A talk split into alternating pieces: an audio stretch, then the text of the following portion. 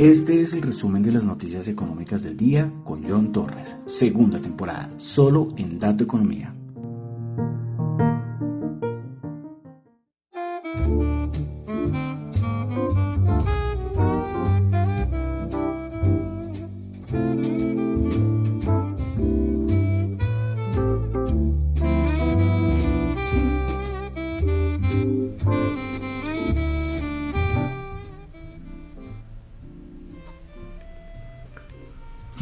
Buenas noches, son las 8.01 de la noche de hoy domingo 29 de mayo del 2022. Se acabó mayo, ¿eh? Creo que este es el último... A ver, déjeme pensar. No, todavía no. Pensaría que iba a decir que este era el último programa del mes de mayo, pero creo que no. Bueno, pero de todas maneras se acabó mayo. Se acabó el mes de mayo. Bueno, sí, es que ya entramos a junio, ya vamos a la mitad de año. Esto va a toda. Bueno, buenas noches a todos. Son las 8.02. Mi nombre es John Torres y este es el resumen de las noticias económicas de los últimos días. Hoy no va a ser del día, sino de los últimos días, ¿sí? Porque no hice el programa el viernes, no hice el programa el sábado, pero lo hice hoy domingo. Entonces, por eso es de los últimos días. Aunque no es que haya pasado mucha cosa ¿eh? en estos, especialmente el día de ayer, pero bueno. Entonces saludo como siempre a los que me escuchan en vivo en Radio Dato Economía, tanto en Ceno Radio, la web, como en la aplicación de Ceno Radio, Z E N O Radio. La aplicación está para iOS y para Android. Se la recomiendo. Además, además es más liviana que TuneIn. Ahí les recomiendo. Ahí entran, le dan en el buscador Dato Economía o Radio Dato Economía y les va a salir 24 horas al día hasta la emisora. Saludos a los que me escuchan en el podcast, muchas gracias. En Spotify, en Apple Podcast, pueden calificarlo de unas 5 estrellas. También los que escuchan el programa, el podcast, en Google Podcast y en Tita TV, la aplicación de streaming descentralizado. Bueno, hoy creo que el programa va a ser cortito porque esperaba tener un montón de cosas, pero bueno, pero dije no dejo avanzar más porque ya mañana inicia otra nueva semana y sabe que no me gusta dejar esto ahí en puntos suspensivos, ¿no? La semana hay que cerrarla. Listo, entonces recuerden que lo que yo comento acá son solamente opiniones personales, no es para nada ninguna recomendación de inversión. Bueno, comenzamos. Vamos a comenzar con dato macro en Australia. Siempre comenzamos con Asia y Oceanía, ¿no? Bueno, ventas minoristas en Australia del mes de abril se esperaba el 1% y cayó al 0.9%. El anterior dato fue 1,6%. Pasamos a Europa, también tuvimos ventas minoristas del mes de abril, dato interanual anterior menos 5,5 y este subió a 3.3%.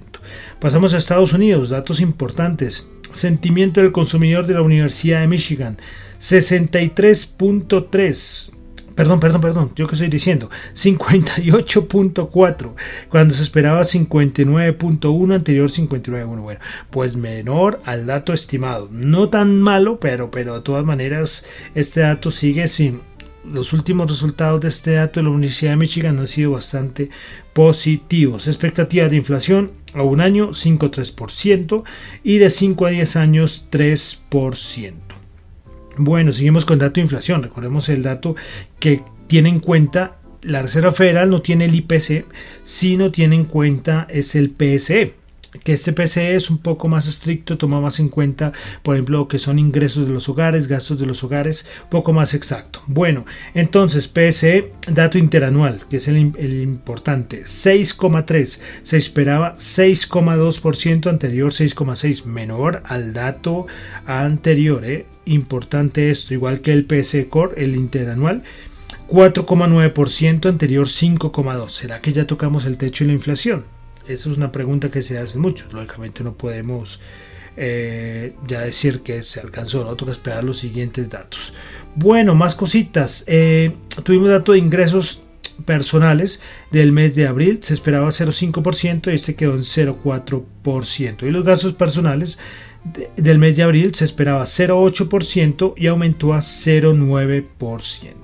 Bueno, pasamos ya a Colombia. Colombia, el dato importante, por lo cual también las razones por la cual dije voy a esperar hasta el día de hoy para el programa fue que teníamos elecciones presidenciales. Los que no están en Colombia son de otro país, pues acá teníamos elecciones presidenciales. Varios candidatos, si alguno tenía más del 50 más 1 ganaba de una vez y si no, los dos primeros con mayor votación pasaban a una segunda vuelta que se va a disputar ahora en el mes de ahora en el mes de junio, creo que es en tres semanas.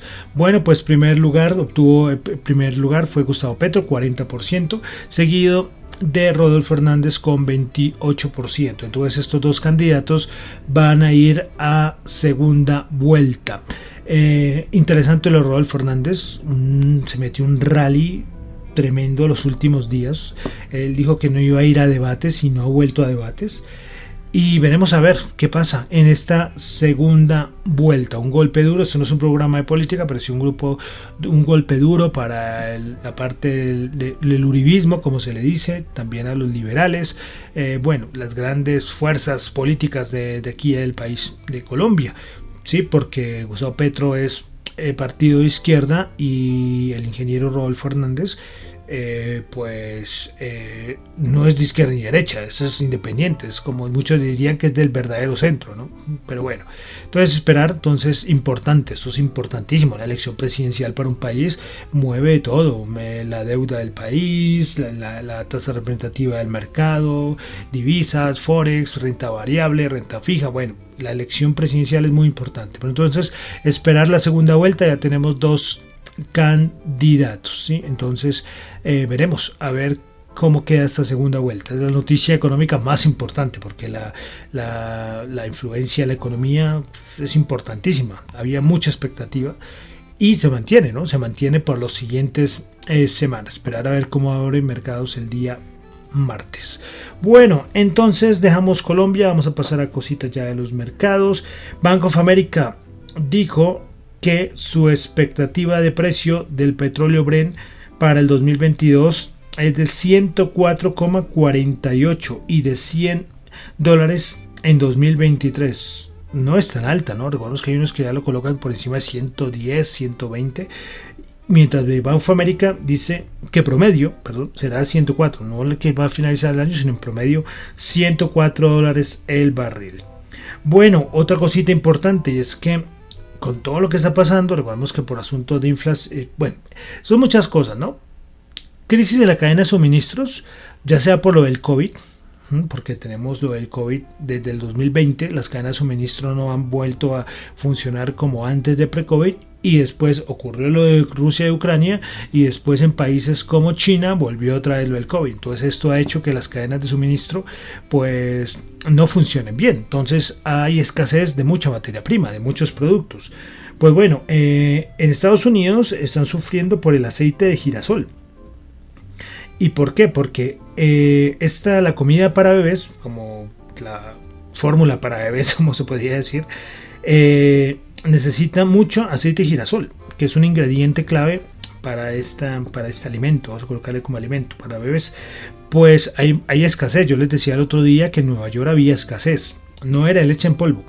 Eh, bueno, es que leche en polvo, fórmula para bebés, bueno, ahí lo dejamos eh, entre los dos, ¿no? Pero bueno, eh, pero ¿qué es lo que pasa? Como les digo, el aceite de girasol es muy importante y de los principales proveedores de aceite de girasol era Ucrania, y recordemos lo que está pasando en Ucrania, ¿no? Y tras del hecho, hay varios bloqueos de, por parte de los rusos para el envío de aceite de girasol. Entonces esto ha hecho que ah, no es que los precios hayan subido, lógicamente estarán por las nubes, sino que hay escasez, hay escasez en este en este producto. Entonces, como vemos cómo afecta, ¿no? Cómo afecta esto de la la, cadena de suministro. Y esto es solo un ejemplo, ¿no? Esto es un ejemplo. Cuando ustedes van al, supermercado y ven cualquier cosa que está muy cara, tienen que ver qué, productos son los que. qué productos son los. qué insumos son los que componen ese producto que ha subido de precio.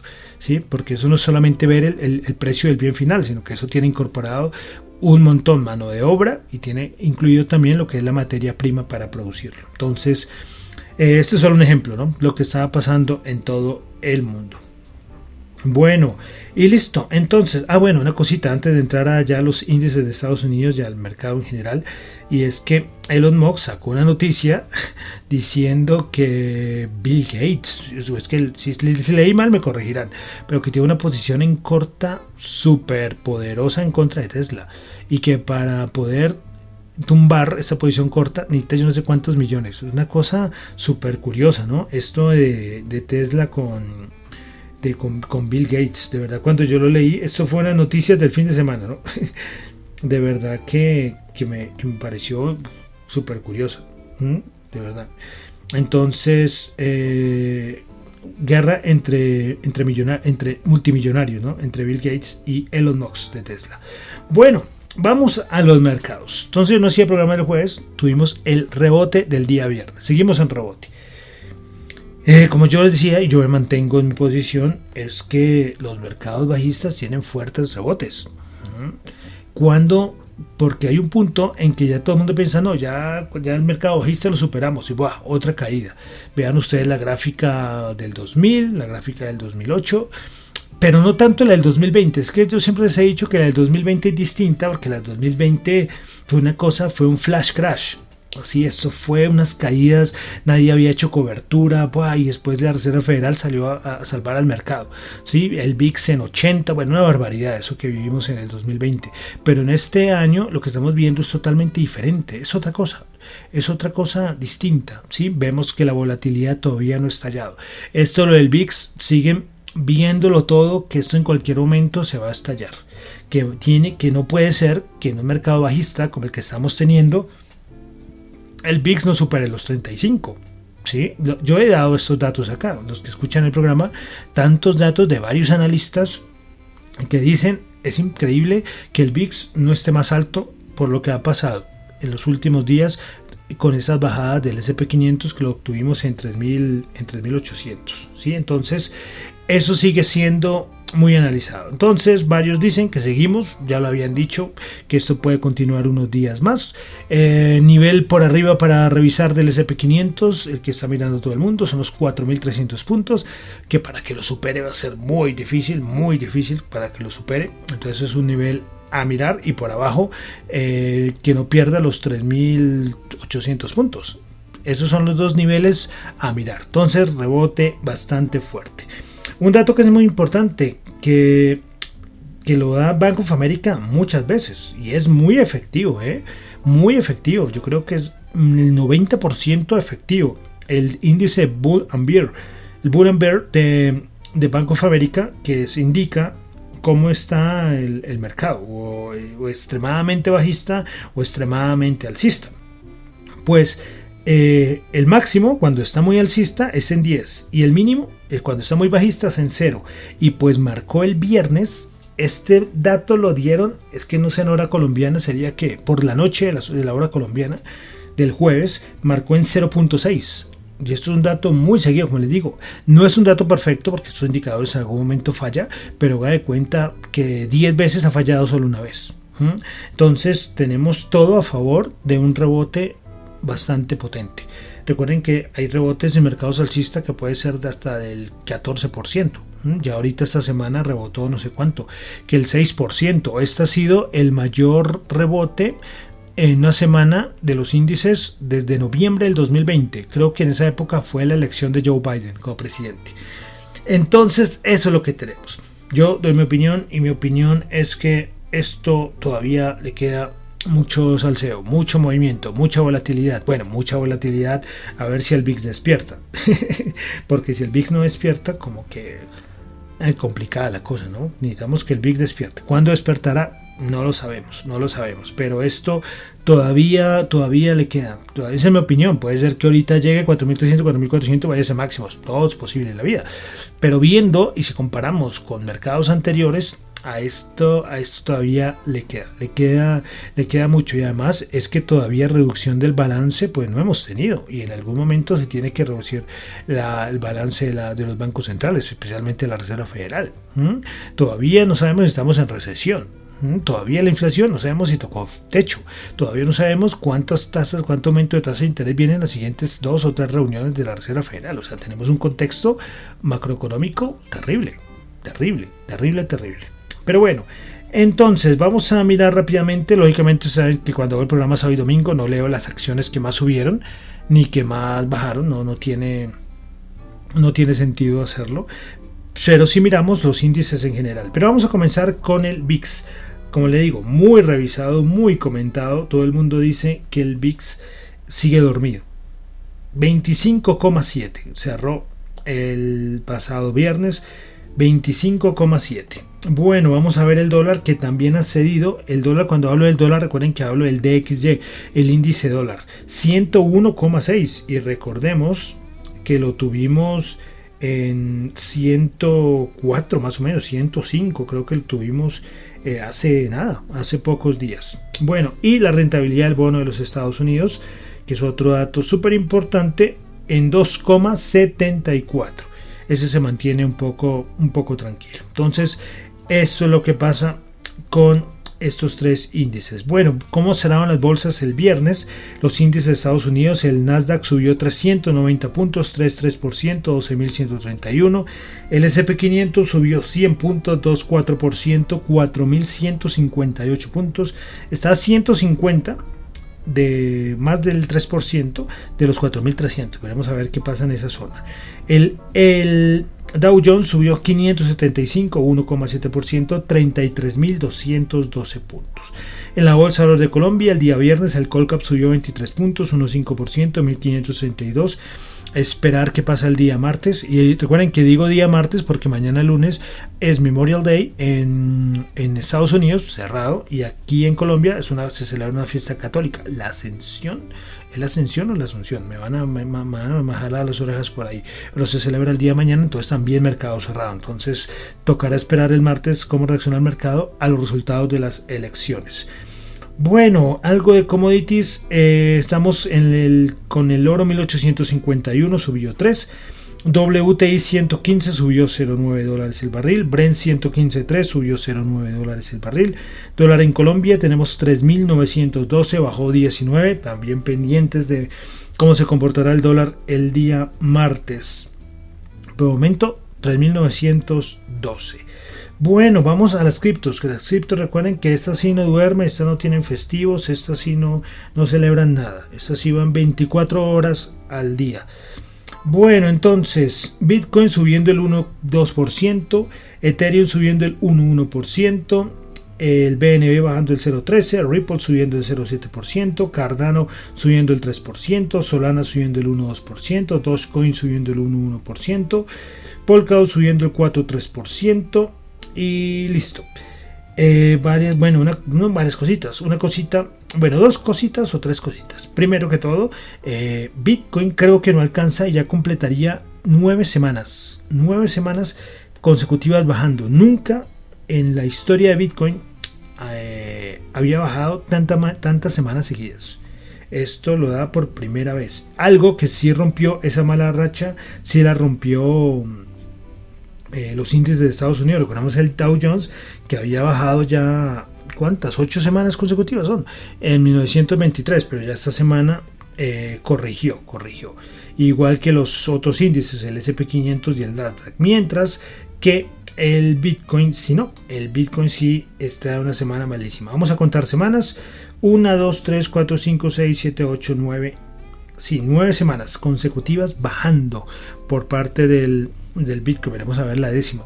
Nunca había sucedido esto de que se tienen registros. Creo que se tienen registros desde el 2012-2013 más o menos. Es decir, primera vez en 10 años que ocurre esto en el Bitcoin. Bueno, segunda cosita, Elon Musk, eh, otra vez nombrando Elon Musk, ¿no? Pero Elon Musk dijo que va a aceptar creo que para lo Starlink, para comprar algo de, mercado, de, de, merchandising, va a aceptar Dogecoin. En su momento afectó, pero bueno, una noticia que tengo ahí que darla.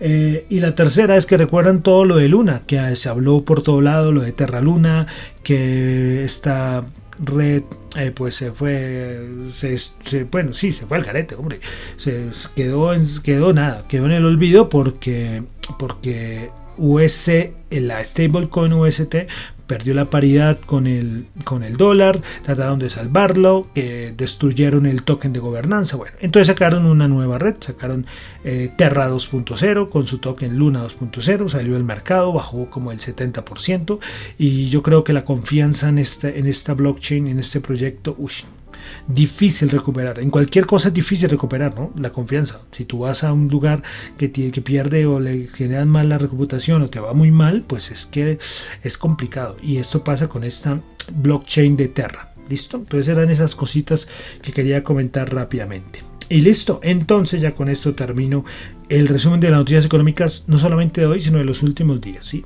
Y quería de verdad hacerlo hoy por, por las elecciones en Colombia para tenerles ahí eh, mi, opinión, bueno, mi opinión, no, y solamente la información y ya. Y ver qué pasa con los mercados. Estamos viviendo mercados interesantes, ¿no? Lo que nos ha tocado vivir estos últimos años, estos últimos años. Pero bueno, ahí están las cosas. Y bueno, entonces ya con eso terminamos por el día de hoy el resumen de las noticias económicas del día. Recuerden que lo que yo comento acá no es para nada ninguna recomendación de inversión. Mi nombre es John Torres, me encuentran en Twitter en la cuenta arroba John Chu, en la cuenta arroba Economía, para asuntos de la emisora radiodatoeconomía arroba gmail.com y la cuenta de Twitter de la emisora es Economía R. ¿Listo? En Twitter. Y recuerden, lo que yo comento acá no es para nada ninguna recomendación de inversión, son solamente opiniones personales. Bueno, y vamos a cerrar. Recuerden, seguimos con nuestro recorrido histórico a nivel musical 1922 al 2022, 100 canciones. Y llegamos al año 1964. Esta es una canción que yo creo que también es muy conocida en el mundo latinoamericano, en habla hispana. Este es de un argentino que nació el 22 de marzo de 1942 en la región argentina de Santiago del Estero. Y bueno, poco más que presentar. Este es el señor Leo Dan con su canción Cómo te extraño. Muchísimas gracias.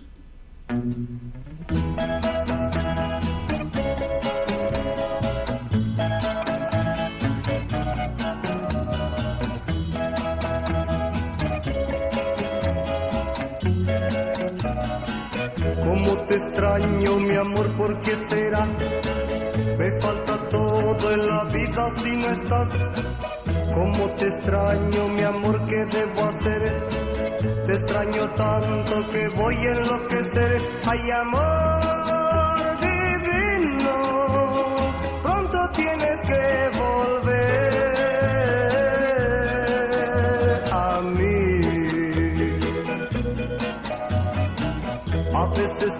Pienso que tú nunca vendrás, pero te quiero y te tengo que esperar. Es el destino, me lleva hasta el final, donde algún día mi amor te encontrará. Ay, amor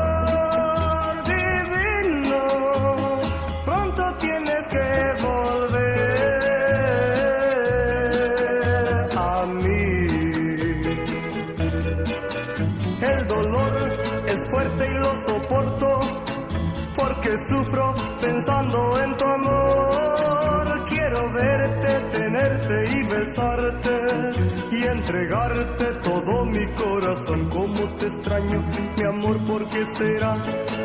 Me falta todo en la vida si no estás. Como te extraño, mi amor, ¿qué debo hacer? Te extraño tanto que voy a enloquecer. Ay, amor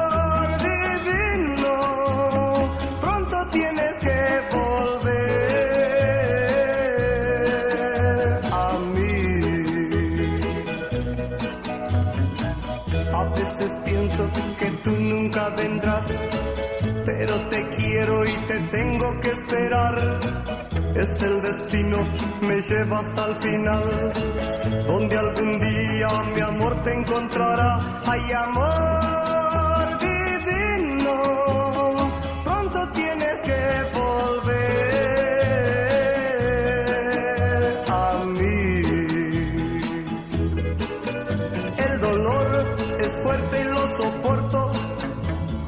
sufro pensando en tu amor. Quiero verte, tenerte y besarte y entregarte todo mi corazón. Oh, mi corazón, oh, mi corazón.